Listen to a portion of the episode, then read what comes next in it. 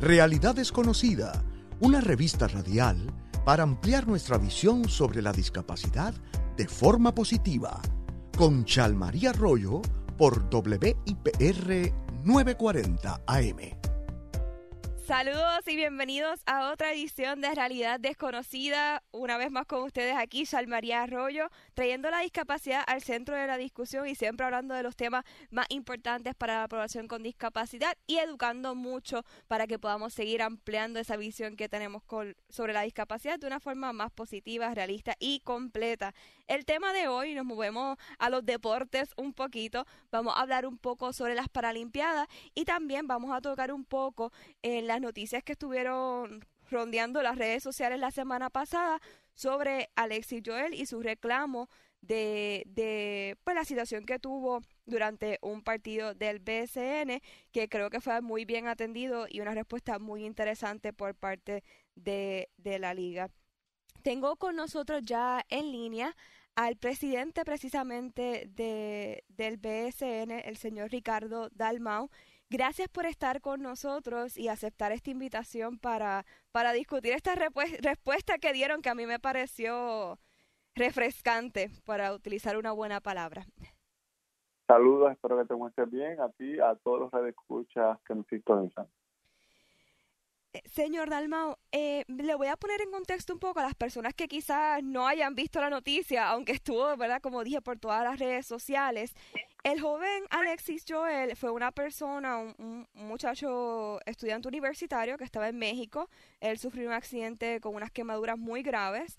Ya ahora estaba en Puerto Rico, pero aún tiene unos yesos por unas pues, cirugías, operaciones que le han hecho y estaba en silla de rueda. Obviamente va a un partido de, del BCN en Arecibo y en el área que había para personas con discapacidad, pues pues la emoción del momento las personas se paran, ¿no? Que es muy típico de estos tipos de juegos, lo sé, lo tengo de primera mano la experiencia. Y pero él dice que también pues las personas le pasaban por encima, que fue una situación bien incómoda claramente el reclamo a través de las redes sociales, pero rápidamente, tanto de parte del BSN como de los capitanes, hubo una respuesta inmediata a esa, a esa situación. Yo quería preguntarle, en el, en el BSN tienen una, unos protocolos o best practices, como se le dice en inglés, para atender situaciones de las personas con discapacidad o esto o de dónde surgió esta iniciativa pues de asegurar que hubiesen esos acomodos para las personas con discapacidad en los juegos? Eh, previo al inicio de todas las temporadas se hace una inspección de la facilidad donde se evalúan distintos eh, eh, ¿verdad? factores para para que estos juegos pues sean aptos de poder recibir personas y la cantidad de personas que nosotros recibimos en cancha, que son miles de personas. dentro de ese hoja de, cotejo eh, también está eh, lo que es eh, los protocolos de las facilidades también y, las áreas y la evaluación de las áreas destinadas para para personas con impedimentos. Así que, que sí es parte del proceso la evaluación. obviamente, para nosotros es primordial, es esencial que, que cada persona de cualquier, ¿verdad? cualquier situación que visita nuestras canchas se sienta cómodo. Eh, no tomamos este tema liviano, lo tomamos con mucha seriedad, tanto Arecibo como la liga, eh, y, y con la sensibilidad y responsabilidad que amerita. Así que de esa manera fue la que respondimos. Eh, ellos se aseguraron de que de que en esa facilidad no exista, no haya problemas posteriores. conozco, jugué a la liga 18 años, el PCN, y siempre he visto, y siempre los jugadores también, eh, eh, este, son dispuestos y están pendientes también, eh, porque tengo amigos y amistades de muchos años que pues que, que iban hacia ruedas y yo todo el tiempo en cualquier cancha iba saludaba. Era, era para mí era como digamos un stand-up operating procedure una forma normal natural que me nacía y a mí a muchos jugadores. Así que que que sí que, que no nos tomamos livianos este asunto obviamente eh, ocurrieron cosas, pueden ocurrir cosas, pero, pero lo importante es atenderlas de manera inmediata. Claro, yo creo que en cierto sentido esto trae, hay que traer a, colación y resaltar eso mismo que usted dice, ¿verdad? Es muy normal que las personas con discapacidad vayan a estos juegos porque nosotros participamos de los eventos culturales y deportivos como cualquier otra persona. Pero yo creo que resalta el hecho de que hay mucho, mucha variedad cuando uno va a las canchas en términos de las estructuras. Y a pesar de que se cumplen con unos mínimos, pues quizás no siempre eh, es suficiente o no se hacen de la manera correcta. Yo estuve hablando con, con Dilka Benítez, que la vamos a tener aquí, y decía que dependiendo la cancha varía mucho la situación. De parte de ustedes, yo sé que se comunicaron, según uno, unas entrevistas que dieron, con todas las franquicias para que estuviesen pendientes a esto. ¿Qué otra iniciativa o medida pueden decir que han tomado para, para asegurar que en otros lugares quizás pues se pueda prevenir un poco más esa una situación como esa. Se evalúa, nosotros obviamente se envió un comunicado interno y se dialogó con, con, los, con los apoderados de los equipos, eh, eh, eh, pero ellos están conscientes de que esto es un, requerimiento por ley, así que, que, tenemos que hacerlo, no, importa qué, o sea que, y yo tengo delegados técnicos que son personas que van a la cancha de la liga, que se supone también que que revisen que estén que, que, estas áreas estén destinadas eh, verdad para cualquier persona que verdad para la persona que, que, necesite verdad utilizarla pues lo pueda hacer. Así que, que, estamos bien pendientes estamos bien pendientes porque para nosotros para nosotros es bien importante bien importante este eh, que verdad que, que personas que tengan cualquier tipo de impedimento pues puedan disfrutar puedan disfrutar del evento. No pueden ocurrir cosas verdad porque no podemos contar quisiera controlar eh, 10.000, eh, 12.000 personas en una cancha, a todos, pero pueden ocurrir cosas. Lo importante es que, que, que, actuemos con rapidez. Eso es lo más importante. Claro, por lo menos de mi parte, yo creo que muchas personas coinciden conmigo, le, le queremos agradecer porque de verdad que su respuesta fue muy rápida y, y aunque parezca algo obvio de hacer, no todo el mundo reacciona de una manera positiva y diciendo bien el artículo del Nuevo Día que el director de la liga creo que fue que menciona eso mismo que usted dice, ¿no? No se puede controlar todo, se cumple con unos mínimos, pero de que tengan esa sensibilidad de estar pendiente y eso se aprecia muchísimo, así que gracias por esa por esa gestión y a la orden aquí, ¿verdad? Siempre abierto para para ustedes este espacio. Siempre a la orden, tiene mi número, ¿verdad? En lo que podamos ayudar, cualquier sugerencia, recomendación es bienvenida, porque verdad sabemos que, que, que, a lo mejor uno pues tiene unas cosas, pero eso nos pueden quedar otras. Este, así que eh, cualquier sugerencia siempre es bienvenida. Para nosotros es importante, ¿verdad?, que se sientan como ellos. Muchísimas gracias, que tengan un excelente día. Gracias, buenas tardes. Buenas tardes. Como pudieron escuchar, ¿verdad? Entendemos que estos son cosas que no pasan, que quizás no, uno no puede controlarlo todo, pero es importante resaltar esa disposición de querer ayudar, de hacer las cosas bien, de quizá enmendar por, por un daño que, aunque no les correspondía a ellos directamente, porque ellos no necesariamente son los dueños de la cancha, ¿no? Eh, tuvieron esa, como dije, disposición de poder ayudar al joven a que pudiese tener una mejor experiencia invitándolo a otro partido y haciéndole unos acomodos y también de hablar con todas sus franquicias para que pudiesen estar pendientes en el futuro.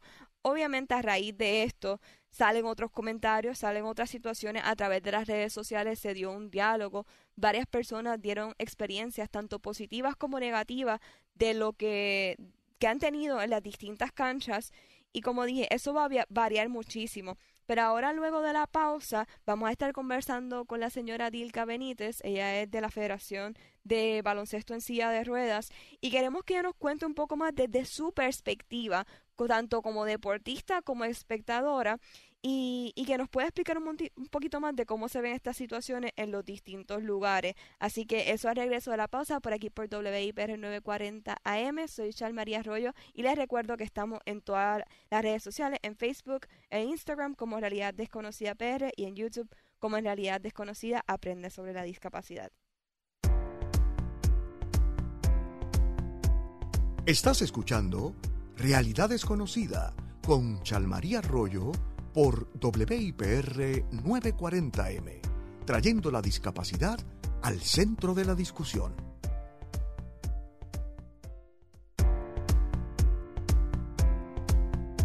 Tú no tienes límites. Cree en ti. Realidad desconocida. Que nada te detenga. Ya estamos de regreso en nuestro segundo segmento de Realidad Desconocida. Alegre como siempre de estar aquí con ustedes un día más hablando sobre este súper tema. Nuevamente les recuerdo que nos sigan en nuestras redes sociales para que sigan viendo contenido complementario. Siempre ponemos este tipo de noticias en las redes sociales de Realidad Desconocida, también en WIPR 940 AM.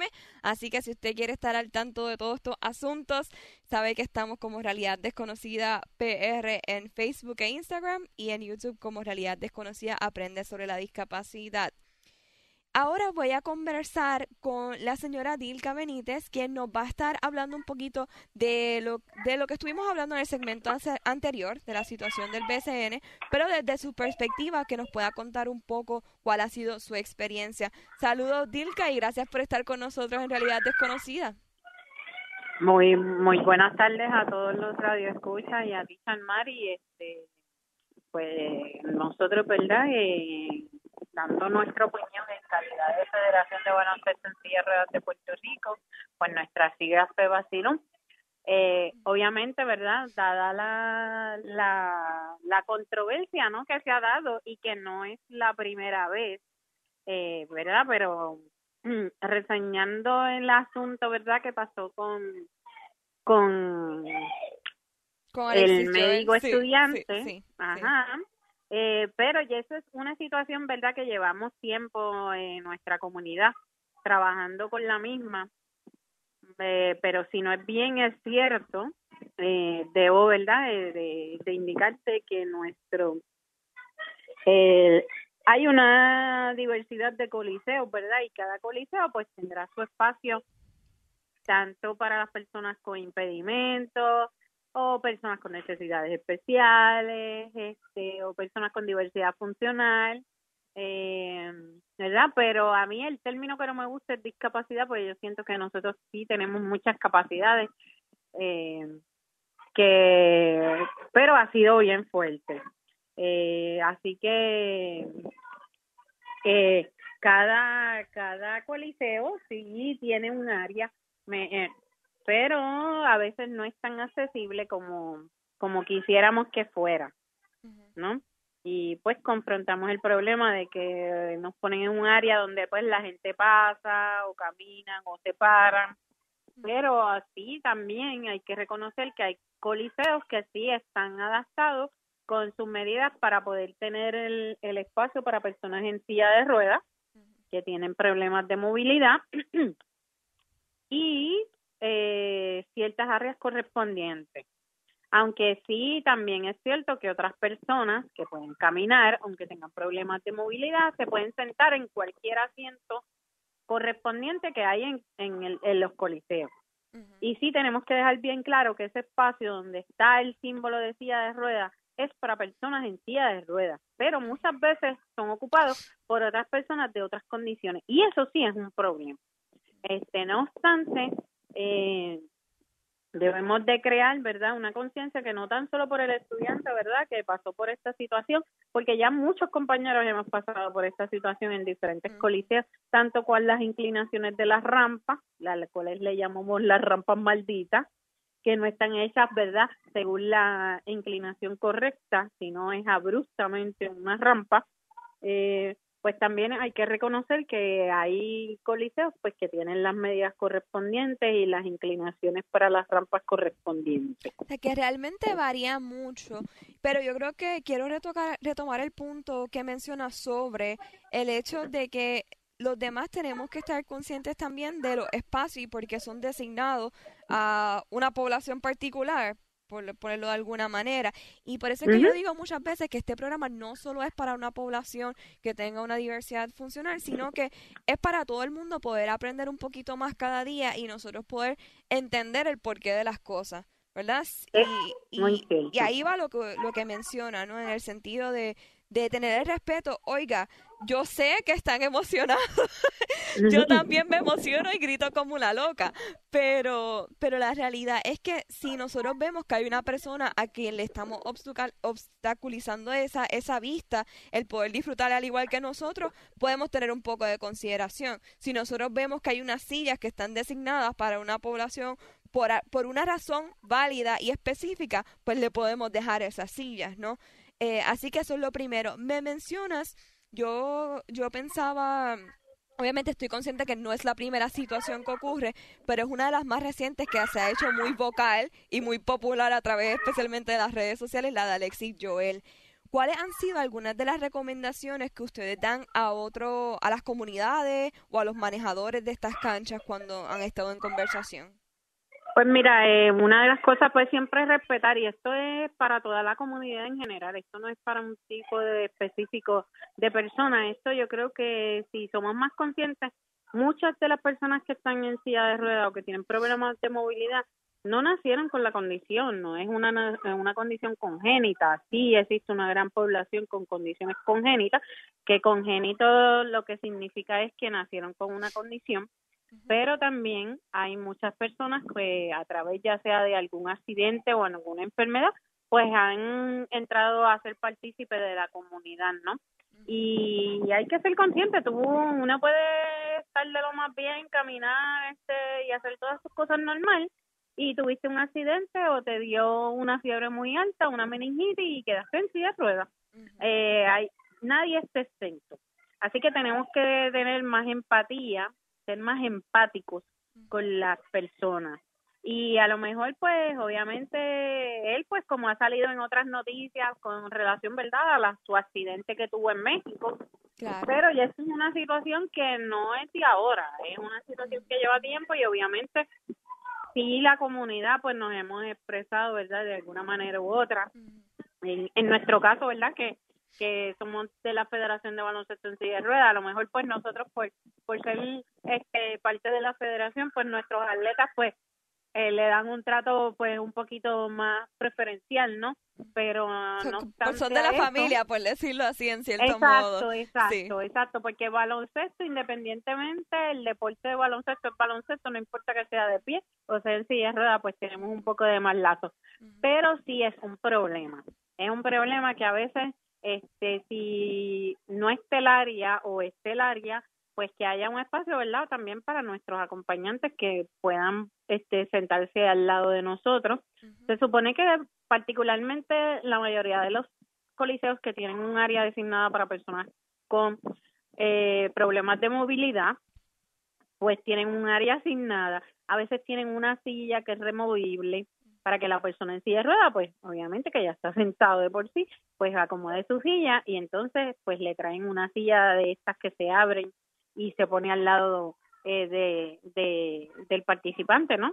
Eh, del espectador, en ese caso, pero sí, obviamente tenemos que tener la tenemos que ser más conscientes, toda la población debe ser consciente, toda la comunidad en general de que a nadie le gusta que se paren al frente tuyo y tú no puedas disfrutar ya sea de un concierto o ya sea de un juego. En este caso, pues estamos hablando de las canchas, eh, que puedas disfrutar de ese juego, que pagaste tu entrada. Sí sabemos, ¿verdad?, que por la ley 107, pues las personas que tienen impedimento o diversidad funcional, pues le dan un descuento y solamente pagan la mitad. ¿Verdad? Este, pero Y eso sí tiene el ID, que conste, eh, porque hay veces que la gente sí no, no tiene tampoco. Exactamente, no es que con tu tarjeta de estacionamiento te va, no, tú tienes que tener tu ID de, este, tienes tienen su correspondiente solicitar al Departamento de Salud la ley 107. Con eso es que te dan el descuento. ¿Ok? No con el carnet de, de, tu poderte estacionar y transitar en la calle, no. Es con la tarjeta de la ley número 107, que esa es la que te da acceso a que tu tarifa sea reducida. Dica, y le pregunto, un poquito moviéndome, ya más o menos hemos tocado un tanto de lo que le voy a preguntar, pero cuando hablamos también de lo que es la paridad, esto es algo que voy a hablar también ahorita en cuanto a las Paralimpiadas, de lo, tanto los atletas como los juegos y deportes de personas con impedimentos. Eh, ¿Cuál es su opinión al respecto o qué usted ve en cuanto tanto la parte económica, el apoyo económico, el apoyo de, del público? ¿Cuál es esa mm, equivalencia o diferencias que usted ve? Bueno, eh, obviamente en el, en el caso de nosotros, de la Federación de Baloncesto, nosotros contamos con el apoyo de la comunidad en general que obtiene y adquiere nuestros artículos, ¿no? Eh, no tan solo nosotros, ¿verdad? Este, sugerimos a las personas que hagan un donativo, sino que adquieran nuestros artículos. Por lo menos yo te puedo hablar, ¿verdad?, de, lo que es la Federación de Baloncesto en Silla de Ruedas de Puerto Rico, que sí contamos con auspiciadores, patrocinadores e inversores, ¿verdad? Nuestros inversores privados y gubernamentales, pero también la comunidad nos aporta porque desean adquirir esa camiseta. Mira, eh, yo prefiero que una persona adquiera cualquier artículo de nosotros de la federación y diga, mira, yo cooperé con estos atletas y que en la calle nosotros podamos ver gente que utilice los artículos que nosotros promocionamos. Claro, Porque con la cualquier otro equipo. exactamente, según se compran la, la camiseta del equipo de Puerto Rico de baloncesto, de los Lakers, o de los Miami Heat, o de los Yankees, pues que también obtengan la mercancía, los artículos que tenemos disponibles. Y yo creo que que nuestra federación, pues a través de los años, hemos podido, ¿verdad?, darnos a conocer, que es lo más importante. Una cosa es si tú no te das a conocer, la gente no te va, no va a invertir en ti. Claro, ¿Entiendes? Claro. Eso, eso es como un refrán que dice, lo que lo que no se promociona no se vende y es muy cierto. Exacto. ¿Y usted Así que en, Perdón. ¿Y usted piensa que en ese sentido, por lo menos en lo que en lo que compete a la federación, sí ha habido una equidad, un interés del público y de toda esto, de los distintos públicos en invertir y en participar? Sí, en, por lo menos nosotros en rehabilitación en, en la Federación de, de Baloncesto en Silla de Ruedas de Puerto Rico, por nuestras siglas FEBACINU, nosotros, usted puede entrar en cualquiera de nuestras redes sociales y ustedes van a ver los seguidores que tenemos. De igual manera, nosotros en nuestra página, en nuestro fanpage en Facebook, tenemos un álbum que es de inversores, patrocinadores, donde ahí incluimos quienes nos están apoyando, desde qué fecha nos están apoyando. Qué bien. ¿okay? Y eso es importante y, y que el atleta, ¿verdad? Porque como yo siempre les digo a los atletas, ustedes son un producto, si el producto no se promociona, no nos vendemos, o sea, no podemos tener inversores, patrocinadores que quieran invertir en nuestro proyecto. En nuestro caso, nosotros pues obviamente contamos con patrocinadores privados, soy inversores privados, inversores gubernamentales y claro está, eh, la comunidad en general que adquiere nuestros productos. Y eso es bien vital.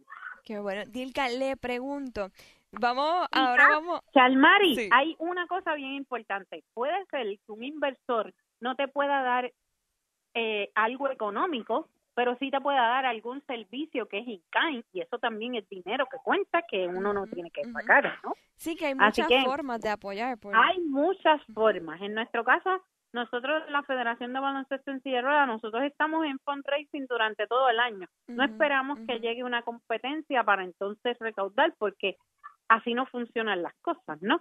este tenemos verdad que ahí no podemos llegar a un piso 3 si no pasamos por el 1 el primer piso y el segundo piso para llegar al piso 3 Sí, hay que trabajarlo, hay que ponerle mucho esfuerzo, pero hay que, trabajar. que hay un apoyo también y una, un recibimiento de la comunidad tenemos casi, casi que... nosotros estamos respaldados. Qué bueno, qué bueno. Obviamente necesitamos más respaldo.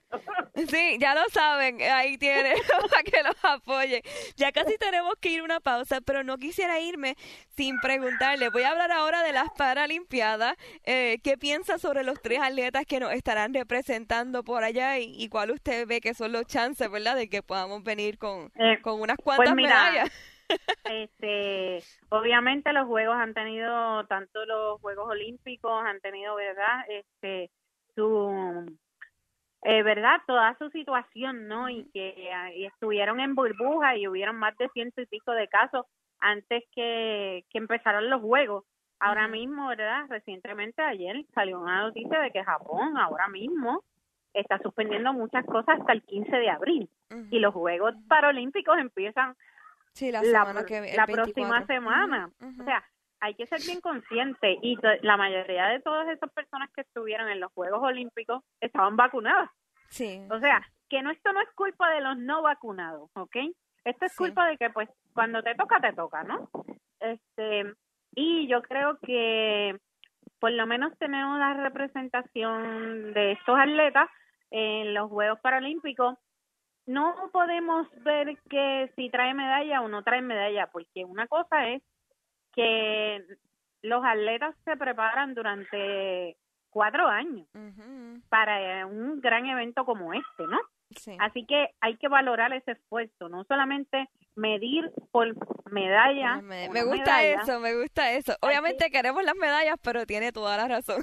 pero este todo el todos los espectadores se creen ah nunca han hecho ni ni siquiera hacen actividad física pero saben de todo pues mira eh, es bien es bien trabajoso y bien costoso no eh, que un atleta se vaya preparando y en por lo menos en el caso de nosotros de baloncesto no pudimos, ¿verdad? Obviamente nosotros pasamos por unos clasificatorios igual que el baloncesto convencional, ¿no?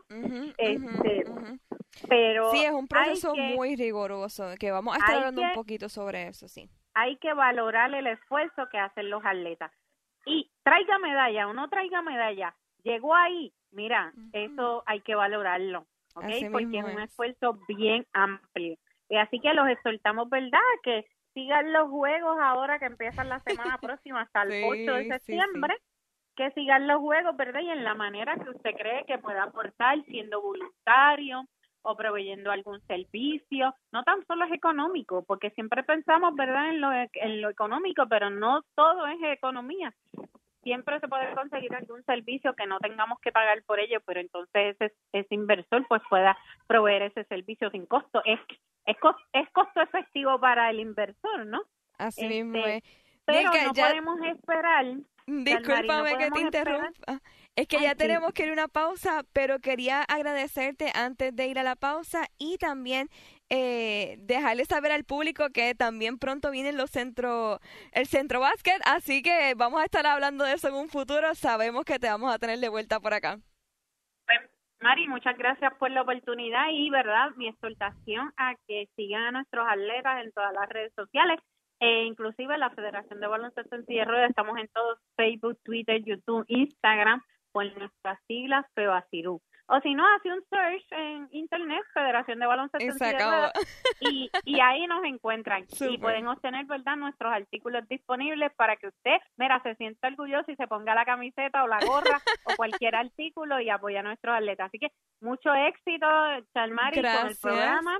Continúe hacia adelante y a los radioescuchas que apoyen ¿verdad? este tipo de programa que no tan solo es para la comunidad con diversidad funcional o personas con impedimentos, sino es información beneficiosa para toda la comunidad en general. Gracias. Muchísimas gracias, Dilka. Nos vamos a ver nuevamente por acá en el programa y, en el futuro en otro evento. Así que están escuchando Realidad Desconocida por aquí por WIPR 940 AM. Al regreso de la pausa vamos a hablar sobre las Paralimpiadas y escuchar una entrevista que tuvimos con nuestro paratleta Carmelo Rivera.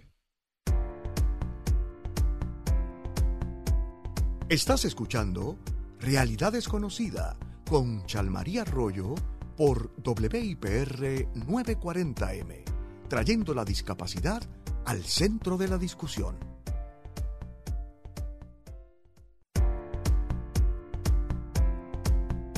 Tú no tienes límites. Cree en ti. Realidad desconocida. Que nada te detenga. Ya estamos en nuestro último segmento. Soy María Arroyo y ahora vamos a hablar sobre lo que son las Paralimpiadas. Tenemos una entrevista con uno de nuestros paratletas, Carmelo Rivera. Él nos va a estar contando un poco de su historia muy interesantísima, historia de éxito. Como esas que nos encantan aquí en realidad desconocida, pero más que eso también vamos a ver la importancia del apoyo de los padres en todo este proceso y cómo, de nuevo, a pesar de que nosotros podamos tener una discapacidad, una diversidad funcional, podemos lograr muchísimas cosas si tenemos las condiciones y las herramientas correctas. Para aquellos que no conocen, las Paralimpiadas son básicamente las Olimpiadas para personas con discapacidad. Tienen distintos tipos de categorías que, que lo que hace que nos ponen en equidad para poder competir. Son todos atletas de alto rendimiento y van a estar ocurriendo la próxima semana desde el 24 de agosto hasta el 8 de septiembre, así que los invitamos a seguirlo. Les vamos a estar poniendo todos los updates por nuestras redes sociales. Ahora les voy a compartir esta entrevista y espero que la disfruten tanto como yo con nuestro paratleta Carmelo Rivera. Y mucho éxito a todos nuestros atletas en Tokio.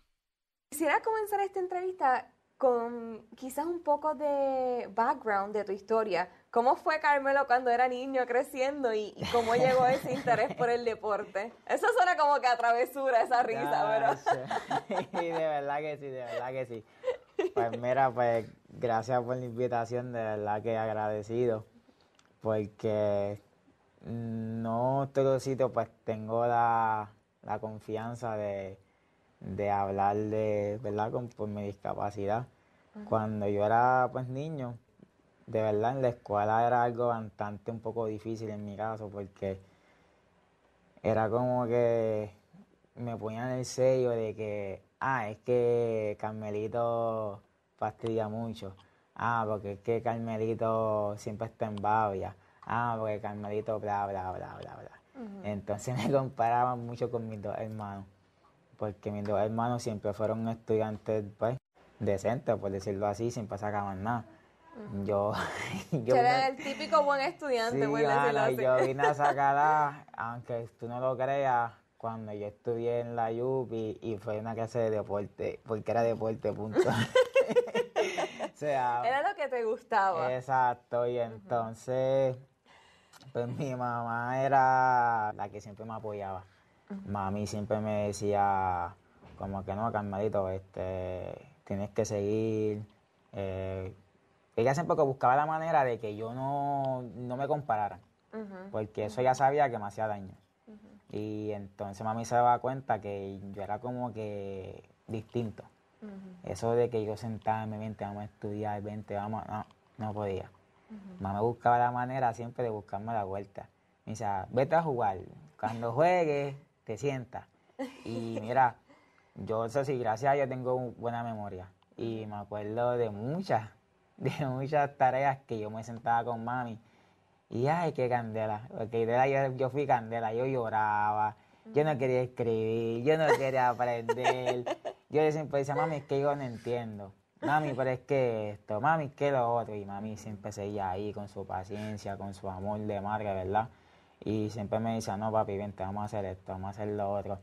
Y llegó un momento en donde cuando mi hermano empezó a jugar soccer, pues yo, ¿verdad? Hermano, mi hermano, ¿verdad? Que, que mayor, pues lo quise seguir. Que me fue a jugar soccer.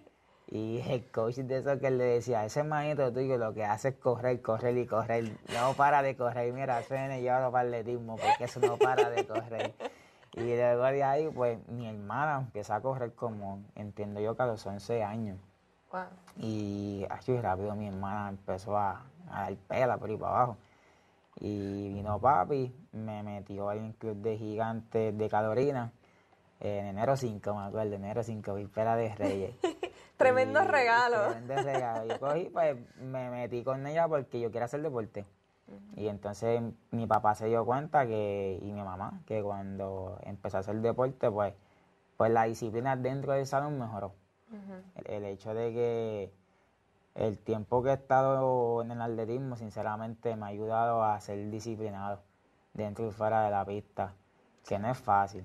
Se me hace un poco difícil, de verdad, y lo digo con honestidad, se me hace difícil la concentración, es algo que, uff, te digo, Perdóname que te pregunte, ¿verdad? Y no tienes que contestarlo, sino, pero esos son algunos de los retos que enfrentas por tu discapacidad. Porque a veces la gente, ¿verdad? Nos ve y nos ve súper eh, normal, pero no ven quizás cuál es el reto que nosotros estamos enfrentando en ese espacio. De, de verdad que sí, de verdad que sí. Algo que, porque es verdad, también yo soy epiléptico. Y gracias a Dios, cuando yo era niño, y vuelvo para atrás, ¿verdad? Ahí me daban mis ataques, pero silenciosos. Yo no te gritaba, yo no me caía, simplemente yo me quedaba en babia. Y entonces cuando yo regresaba, tacho, y eso era yo, yo me sentía como que explotado mentalmente, porque decía, ya yo no entiendo lo que la mí sí me dice, yo no entiendo esto, y entonces encima de esto, como que era mucho estrés que me daba. Y cuando yo empecé a correr, a mí se me quitó eso, se me quitó eso gracias a Dios, pero hoy en día pues me están medicando, este, por dicha condición. Mi hermana me ayuda mucho, mi hermana me ayuda mucho en el sentido porque mi hermana es psicóloga y mi hermana pues se da cuenta ciertas fallas que yo tengo y, las trabaja. sí, me ayuda, ella me ayuda. Lo que pasa es que pues como yo soy su hermano menor, pues no, este, vamos a hacer esto así, así, así. Y ella se da cuenta que yo se me hace difícil, se me hace bien difícil. Entonces, pues mi hermano mayor, él de verdad ha sido el que, el motor mío en el sentido de, mi hermano fue como que más sólido porque era el que yo seguía. Cuando claro, sí, sí, sí, claro. Como hermano mayor me imagino que era como que tu, modelo, por decirlo así. Sí, entonces pues él todo el tiempo me dice, no, quítate eso, quítate eso de la mente. Y mira, ya he llegado bien lejos. Ha llegado súper lejos, ya mismo vamos a entrar en esa etapa. Pero yo creo que es genial lo que estás contando porque, ¿verdad? Demuestra primero la importancia del apoyo de los padres y las madres. Eso lo hemos hablado en el programa en varias ocasiones, pero es esencial a veces no pensar, ay, mi hijo, así como tú decías, ¿verdad? Que muchas terapias, ay, tiene un problema ahí, no se concentra, ay, es hiperactivo, ay. mi Oye, mamá nunca, nunca me puso una bendito. Y, es, y no es fácil, pero oye, demostraron que a veces hay que hacer las cosas un poquito diferentes o que tú puedes tomar otras rutas, no porque a lo mejor no sacas toda A, significa que te vas a quedar sin hacer nada en la vida. No, y, y, perdona que te interrumpa, es que verdad me trajiste muchos recuerdos de elemental. eh, yo me acuerdo que siempre, ¿verdad? Habían esos grupitos de marca que siempre estaban con ese, mi hijo está en cuadro ay, mi hijo esto, ay, mi hijo esto. Y entonces, pues, yo, no, yo caí en cuadro de honor porque el maestro de educación física dijo, mira, hay que, hay que premiar también a los que, ¿verdad?, de educación física, que son, pues, dotados. Y yo caí tercero una sola vez en cuadro de honor y fue por educación física, no fue porque, por nota. Y yo me acuerdo que ellas siempre decían como que, mira, pues, cayó ahí porque él hace deporte, si no, no caía. Y son señalamientos que a veces a un niño, de verdad, y lo digo, ¿verdad? Porque hoy en día soy maestro y, tuve que coger mucha psicología del niño. A veces tú, tú juzgas a un niño sin saber si lo que está pasando en su casa. Pero ¿qué pasa? En mi casa, gracias a Dios, mi familia, ¿verdad? No es perfecta, pero son unos robles, de verdad. Cuéntame, entonces te pusieron en atletismo ¿Cómo, cómo llegaste de, que te movieron del soccer y el, y el coach decía, ponlo en atletismo, que ese nene lo que hace es correr todo el tiempo, a convertirte en un atleta paralímpico? Porque estamos hablando ya de que te conviertes en un atleta de alto rendimiento, como cualquier otro atleta que va a la Olimpiada. Eso es así. Pues nada, mira, cuando yo, ¿verdad? Salgo del mundo del soccer y sigo a mi hermana, ¿verdad? Que mi hermana se metió al atletismo porque papi la llevó. Mi papá también corre también. Pues... Es una familia de deportistas, eso me de Hecho, de hecho, mis primos también. Eh, espera, un momento, espera un momento. Disclaimer, disclaimer. No tiene que ser atleta para poner a su atletismo. Solamente van y lo, lo apoyan desde las orillas. ¡Eh, tú puedes! Sí, sí lo tenía por todos lados. Por todos lados tengo esa, ese espíritu de guerrero, de verdad. Pues la cosa es que yo voy para la pista y yo empiezo perdiendo. Ya, esta porquería. y la tía dije, papi viene y me dice, ah, es que Carmelito, tú no has practicado mucho. Tú lo que llevas son meses. Pues papi cogió y como es que era para aquel entonces mi entrenador, Cano Sánchez, pues llevaba, nada más entrenaba dos veces a la semana, si no me equivoco, dos o tres veces. Luego de ahí, pues vino papi en el verano dijo, mira, mientras esos niños están cogiendo vacaciones, están en Disney, vamos a entrenar.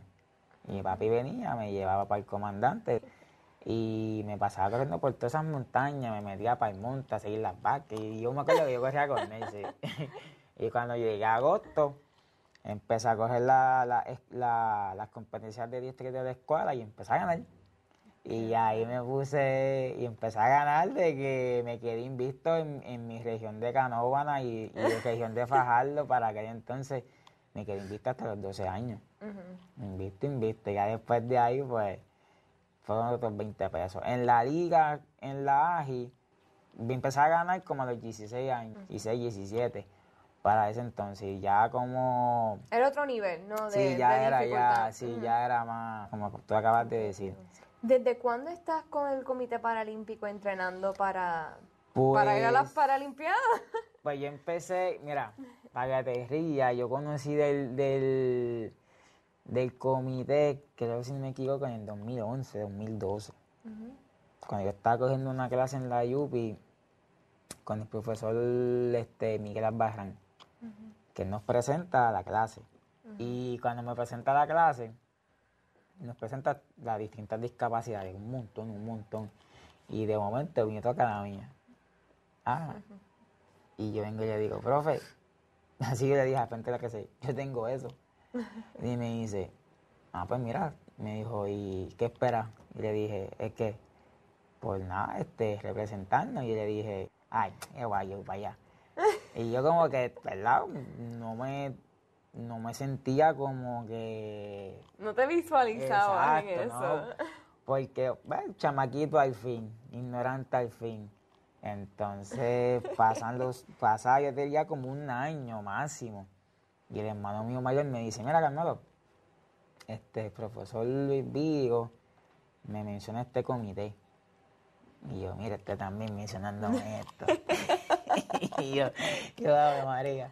Yo sé que yo le había dicho yo a este a, a, a, mi hermano, le dije, ah, chico, pero es que yo no, no me, no me, me da bochorno. Uh dije, me da bochorno eso. Y me dice, ah, no bobo. Tú puedes llegar bien lejos, tú puedes ser campeón del mundo con tu tiempo ahora mismo. Pero que luego de ahí, para el 2016, fui por un repechaje en Ecuador para ir para las Paralimpiadas de Río, pero me quedé no logré este, el tiempo. Y nada, en el 2018 fui para Arizona, ahí cogí bronce. Sí, es medalla, Sí, cogí bronce, cogí plata en los 400. Después ese mismo año fui para Colombia, cogí otro bronce. Y después en 2019 cogí oro en 1500. Y luego fui para Perú, para los Panamericanos y cogí plata. Así que nos has representado por todo el mundo. Y nada, y este año en Arizona volví a la, el oro. Y ahora vamos para Tokio. Sé que lo tienes, tienes la prueba de que, de que puedes y de que pudiste y todo esto, pero lo, lo creía. O sea, ¿cómo te sentiste en el momento de, de ese muchachito que decía, ah, yo no voy a hacer eso? Pues mira, pues. a, a tu ver en tu mano esas medallas. A veces no me lo creo, es verdad. No me lo creo, no me lo creo. Y hace mi hermana es la que, cuando a veces ella entra para el cuarto y a ver todas las medallas que yo tengo y te los reconocimientos y me dice, ¿viste que tú puedes? Y yo como que, como que a veces uno mismo se pone el sello. Sí, realmente se ha hablado mucho de que hay una parte de fortaleza mental, una parte, o sea, el entrenamiento físico, el entrenamiento mental, el entrenamiento emocional, de tu poder mantenerte y sobre todo tener esa disciplina que mencionabas al principio. O sea... No se le gana mucho, no se le gana Uno es humano, claro, y de momento un día tienes ganas y el otro no, pero tienes que seguir entrenando. Ahora, quisiera como que... Son tres atletas los que van a Tokio. Sí, son tres atletas, es el judoka Luis Pérez. Luis está Jamilis. Díaz. Sí, y, y obviamente estás tú. En tu categoría obviamente dice que esté 20, es atletismo, para atletismo, pero ¿cómo, ¿cómo es eso? O sea, ¿cómo funciona? ¿Cuál es la diferencia de las Paralimpiadas y las Olimpiadas para las personas que no, nunca lo han escuchado o no están al tanto? Y en tu categoría particular, ¿qué, qué lo hace diferente de competir como atleta en las Olimpiadas, por ejemplo? Pues como tal, como tal, la diferencia de, de las Paralimpiadas, una Olimpiada es que pues, las Paralimpiadas son personas con discapacidad tanto física como cognitiva. En mi caso viene siendo pues cognitivo. Y pues en el caso de mis dos compañeros, de Yamili viene siendo una amputación, en el caso de Luis Yadiel es que él nació, no, nació ciego. Entonces, también está la categoría de los enanos. Eh, y si no me equivoco, es que hay son muchas discapacidades que yo me he quedado, yo mismo me he quedado bobo. Sí, sí, sí, sí, me consta. para, cada para cada deporte hay distintas categorías. Sí, y yo mismo me sorprendo de que, wow, o sea, la gente tiene que ver esto y la gente tiene que ver cómo la, pues cuando tú eres bravo de verdad y tú vas a ti. Sí, que no importa tu discapacidad, tú puedes hacer lo que sea, literalmente. Ese es nuestro, nuestro moto. No, mira, yo llegué a ver este, en Colombia, en verdad, un compañero eh, sin brazo. Y el chamaquito metió en una vuelta 49 segundos. Y aquí los universitarios no es que no les esté tirando. Los universitarios apenas aquí hacen 50 y 49 y se tiran al piso. Y yo hubiese chamaquito sin brazo y sin nada, pa, 49. Sí, es que a la hora de la verdad, obviamente, esto lo hemos hablado, y es que compiten para que tengan una igualdad de condiciones. Porque en cierto sentido, pues sí se entiende que, por ejemplo, pues en la silla de ruedas quizás no es lo mismo que correr eh, sin la silla de ruedas. pero, pero igual uno se da cuenta que hay veces que puede hasta competir en las Olimpiadas regulares ha pasado, ya ha, pasado, dos o tres veces, por lo menos que yo, Creo, yo creo que ha pasado ya dos veces. Entonces, en esa categoría, ¿quiénes son tus competidores más fuertes ahora mismo? Es que ahora mismo yo te diría que estamos todos pegados. Todos estamos bien pegados, no hay... Ahora mismo el ruso es el campeón del mundo y de momento salimos japonés, de la nada. Pan, él está ganándole por un segundo. Entonces hay otro japonés que también está cerca. De, o sea que Japón de verdad este, tiene dos corredores buenísimos, de menos de los 355. Y yo voy a mi pago doble, como yo siempre yo digo. Pero... No hay como que un panorama claro porque puede haber varios que tengan el Exacto, cualquiera puede hablar. Como tú, que nos puedes traer la medalla de oro. Sí, porque no pressure. En, en, Perú, en Perú yo estaba último. En Perú yo estaba clasificado último. Y me metí segundo. Te quería preguntar también, obviamente nos hablaste ya un poquito de, de cómo, tú, cómo tú entrenas. ¿Entrenas todos los días? Sí, menos los domingos. Los domingos me cojo el tiempo para mí. ah, bueno, siempre y cuando si el coach no me dice, mira, vamos a entrenar el domingo. Y a veces, pues, sí, casi siempre todo el tiempo, porque es que, como yo soy fundista, hay que estar ahí machacando la, el cardio todo el tiempo, todo el tiempo, todo el tiempo, todo el tiempo. ¿Y balanceas eso con tu trabajo de maestro o por ahora te mantienes sí, no, como pero ahora, ahora mismo, ahora mismo, pues, no estoy trabajando, estoy desempleado. Porque es que son hace mucho estrés. El, año pasado tenía dos trabajos. Tenía ese de maestro y tenía en el aeropuerto. Será mi parte por las noches. Y por las mañanas me levantaba a entrenar. Y sí, era yo tenía mucho estrés, demasiado, demasiado, demasiado físico y, de verdad mucho estrés emocional también. Y eso me llevó a, pues, a, a, que en abril volví con Lamentablemente, gracias a Dios estoy aquí, le doy gracias a Dios por eso, pues estoy vivo nuevamente y puedo estar aquí hablando contigo. Pero decidí a mitad de verano pues renunciar porque ya dije, no, mira, lo que donde yo voy no es para un field day, es para lo que yo siempre he querido de niño, y para una olimpiada y se me dio y vamos por encima. Y enhorabuena. Y por último, yo quisiera que me comentara, antes de culminar, ha habido como un debate del trato que se le da a los paratletas versus a los atletas y todo eso. ¿Cómo tú te has sentido en cuanto a eso y cuál es tu opinión? Este año yo te diría que no, están dando apoyo. Y lo digo con toda honestidad. El 2019 es como yo digo, yo traje una medalla de plata. Sí, la, las redes, las radios, eh, la prensa nos tocó, pero hay que seguir tocando puertas, porque ahora mismo el paralelismo está creciendo. Ahora mismo, cuando yo empecé éramos, con, éramos dos solamente. Ahora somos 12, 12 o 10, si no me equivoco. Y va a seguir creciendo. Yo, yo, o sea, a veces mi hermana me dice, ah, Carmen, es que tú no, tú no lo ves así, pero ver todo el esfuerzo que tú has hecho es de admirar. Y yo digo, mira, no, es que yo me superé. Pues yo a veces, pues digo, no, yo soy un ser humano común y corriente, pero a veces digo, no, mira, de verdad hay que salvar muchos carmelitos que estén por ahí en la escuela, que a veces le ponen el tabú y le ponen como que, no, mira, mira, nene, no fastidies, nene, tú no sirves, mira, nene, no. Es sentarse con el estudiante, sentarse, ir para cada esquina de cada barrio, de cada parcela, de cada urbanización y sacarlo. Y no tiene que ser atletismo, puede ser cualquier deporte.